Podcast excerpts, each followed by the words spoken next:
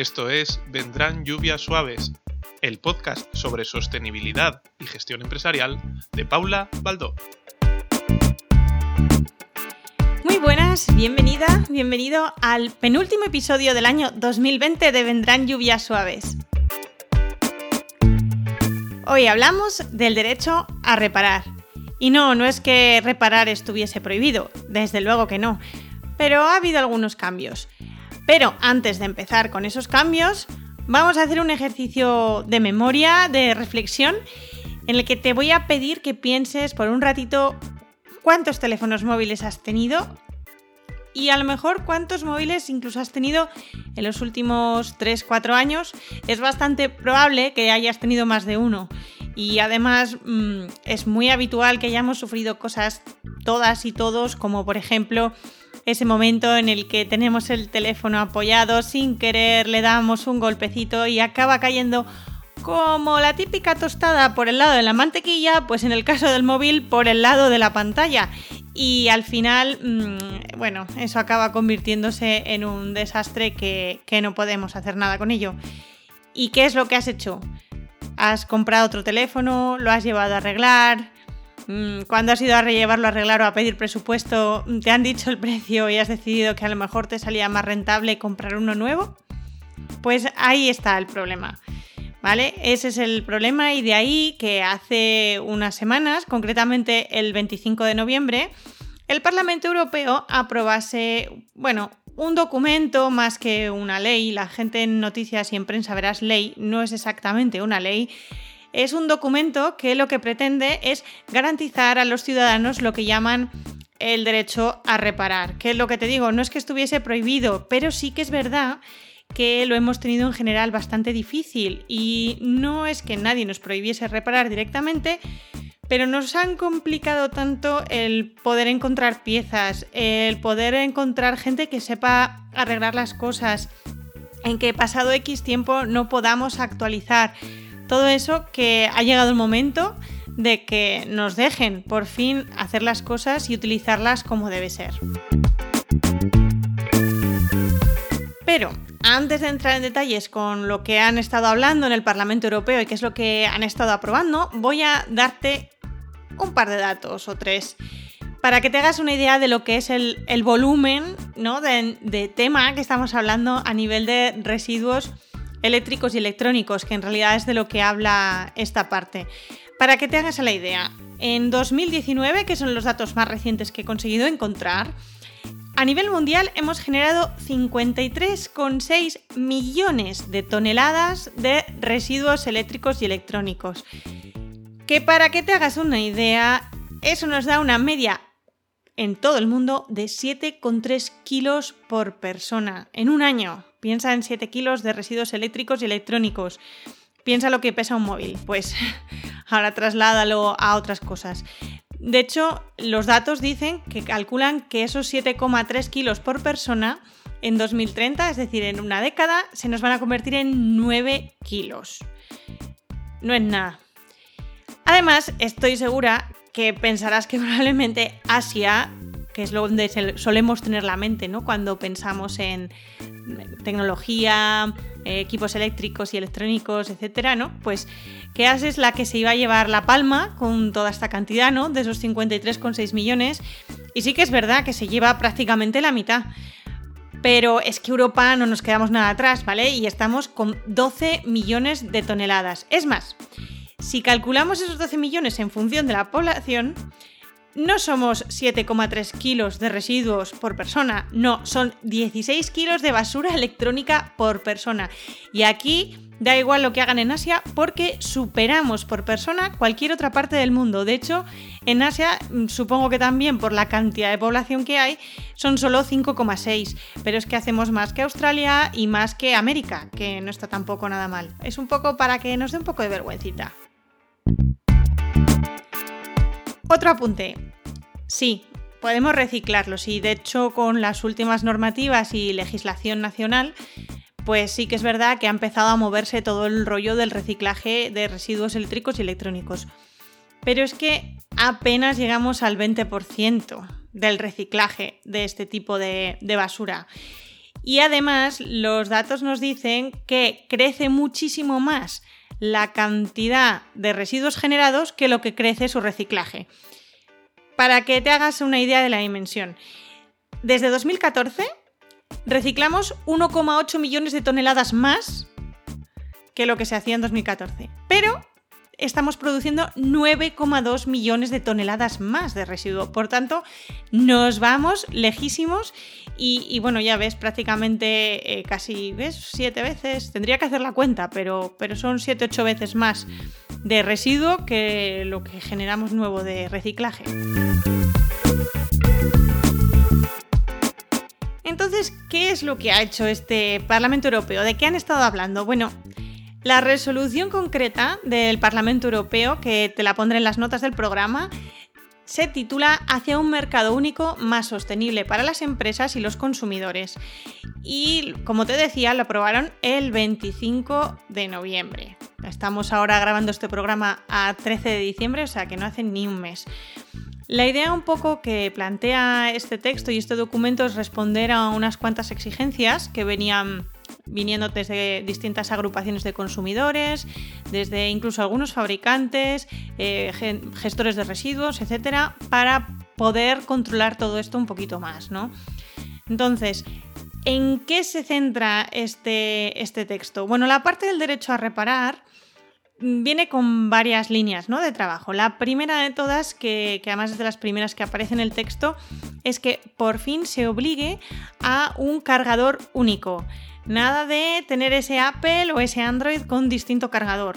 Justo que ahora lo comenta la Unión Europea y, el Parlamento Europeo, ya veis que Apple está dejando de incluir este tipo de cosas y, se empeña RQR en, en seguir con el, con el cargador antiguo pero mm, tarde o temprano va a tener que cambiar el chip y mm, por fin centrarse en un mismo cargador para todos. Y lo que será lógico es que si todas las marcas utilizan un cargador menos esta, pues sea ella la que tenga que hacer el cambio.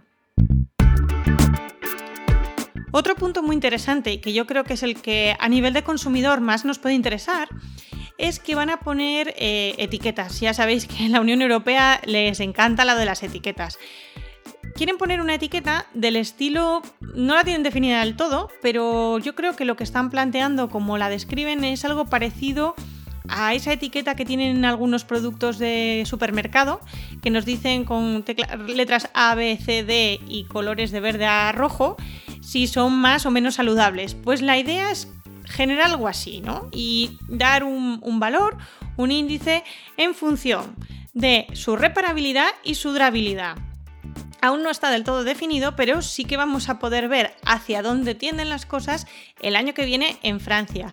Si tenéis oportunidades de viajar, ojalá podamos.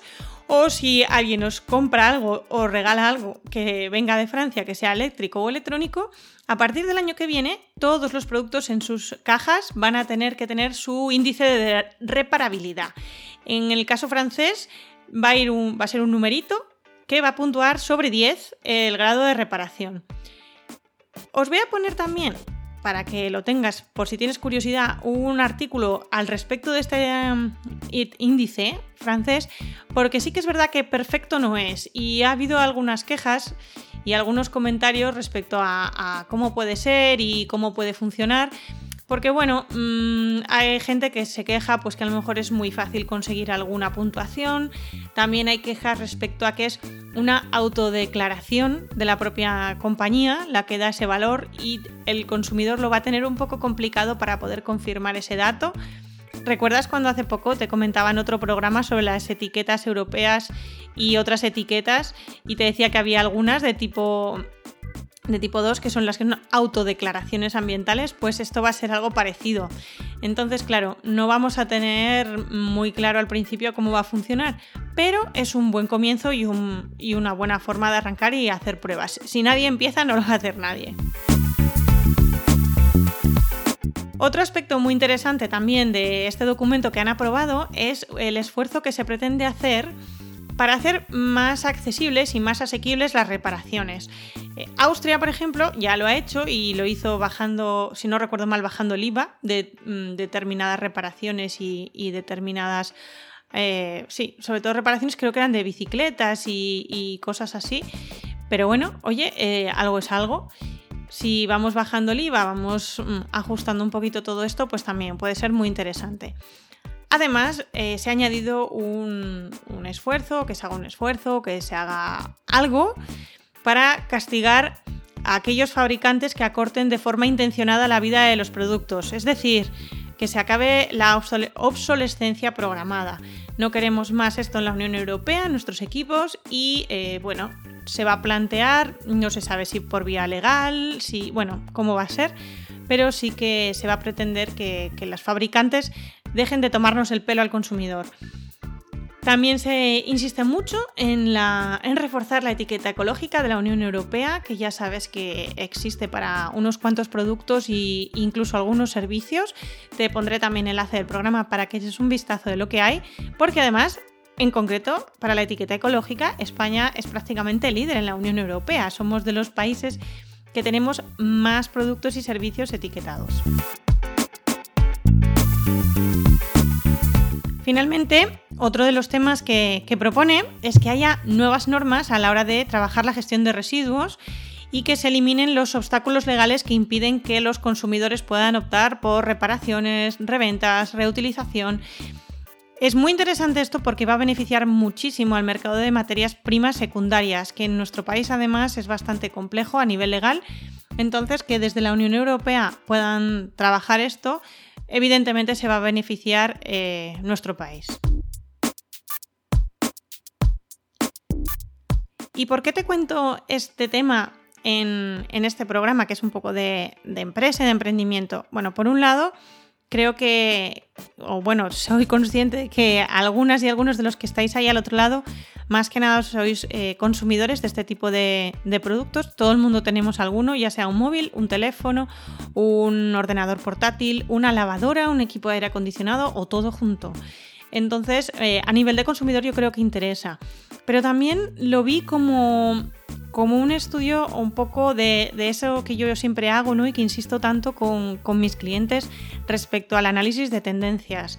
Siempre insisto mucho, hay que andar pendiente, aunque el día a día parezca que del negocio nos, nos lleva ¿no? y no nos deja trabajar. Hay que hacer un esfuerzo por estar con, un oído puesto, con un ojo puesto en qué cosas van a ir saliendo o, hacia dónde va a tender la, la, legislación de nuestra región, nuestro país o en este caso de la Unión Europea porque puede afectarnos mucho al negocio para bien o para mal. Entonces, en este caso, yo creo que es una oportunidad muy interesante para estar pendientes si nos interesa todo el tema del sector de residuos, por ejemplo, o queremos o trabajamos ahí, si queremos emprender en el sector de reciclaje, recuperación o reparación de equipos eléctricos y electrónicos, si queremos trabajar en el área de economía circular, como ves, mm, puede ser muy interesante. Y si no te interesa emprender, pero tienes un negocio, quizá sea muy interesante ver cómo tiende esta normativa y estas tendencias para cuando planteemos o plantees tu estrategia de sostenibilidad, pues a lo mejor te interesa saber que esto va a existir para poder prever o poder preparar futuras compras de esos equipos o de esos mm, productos que puedan verse afectados por esta norma y decidir que a partir de X momento mm, nuestros productos van a ser 100% reparables o van a tener una puntuación como la francesa equivalente mínima de, me lo voy a inventar, 8 sobre 10 o alguna cosa de estas. Y nada más, esto es lo que te quería contar en este penúltimo programa del año. No me lo creo ya de lo que llevamos ya, ya acaba 2020. Y el próximo programa te voy a traer algo muy muy especial que no te voy a contar. Solo te adelantaré que voy a tener un puñadito de gente conmigo y vamos a hablar de algo muy especial y muy adecuado porque el próximo programa cae en 30 de diciembre, así que va a ir adecuado a las fechas que toca. Te recuerdo que este programa pertenece a la red de Podcastidae, así que puedes o escucharlo en podcastidae.com o no solo este, sino un montón de programas más. Además hemos tenido recientemente una nueva incorporación que se llama Adéntrate a lo indómito, si no recuerdo mal, de Sara Pinto y os lo recomiendo, un súper inicio y súper arranque de programa que acaba de tener. Además de este hay un montón más, ya lo sabes, y te recuerdo que cualquier duda, cualquier pregunta, lo que se te ocurra que quieras comentar, incluso si quieres proponer un tema de programa o incluso a lo mejor estás pensando en, yo qué sé, que si quieres que te resuelva incluso en algún programa algunas dudas sobre sostenibilidad concretas que tengas en tu negocio o quieres hablar de él, lo que sea. Ya sabes que me puedes escribir a lluvias suaves podcast, todo junto, arroba gmail.com o mandarme un mensajito, un tweet en mis redes que es arroba apico y paul. Y con esto y un bizcocho, pues no es hasta mañana a las 8, pero hasta dentro de dos semanas con un programa súper especial. Hasta luego.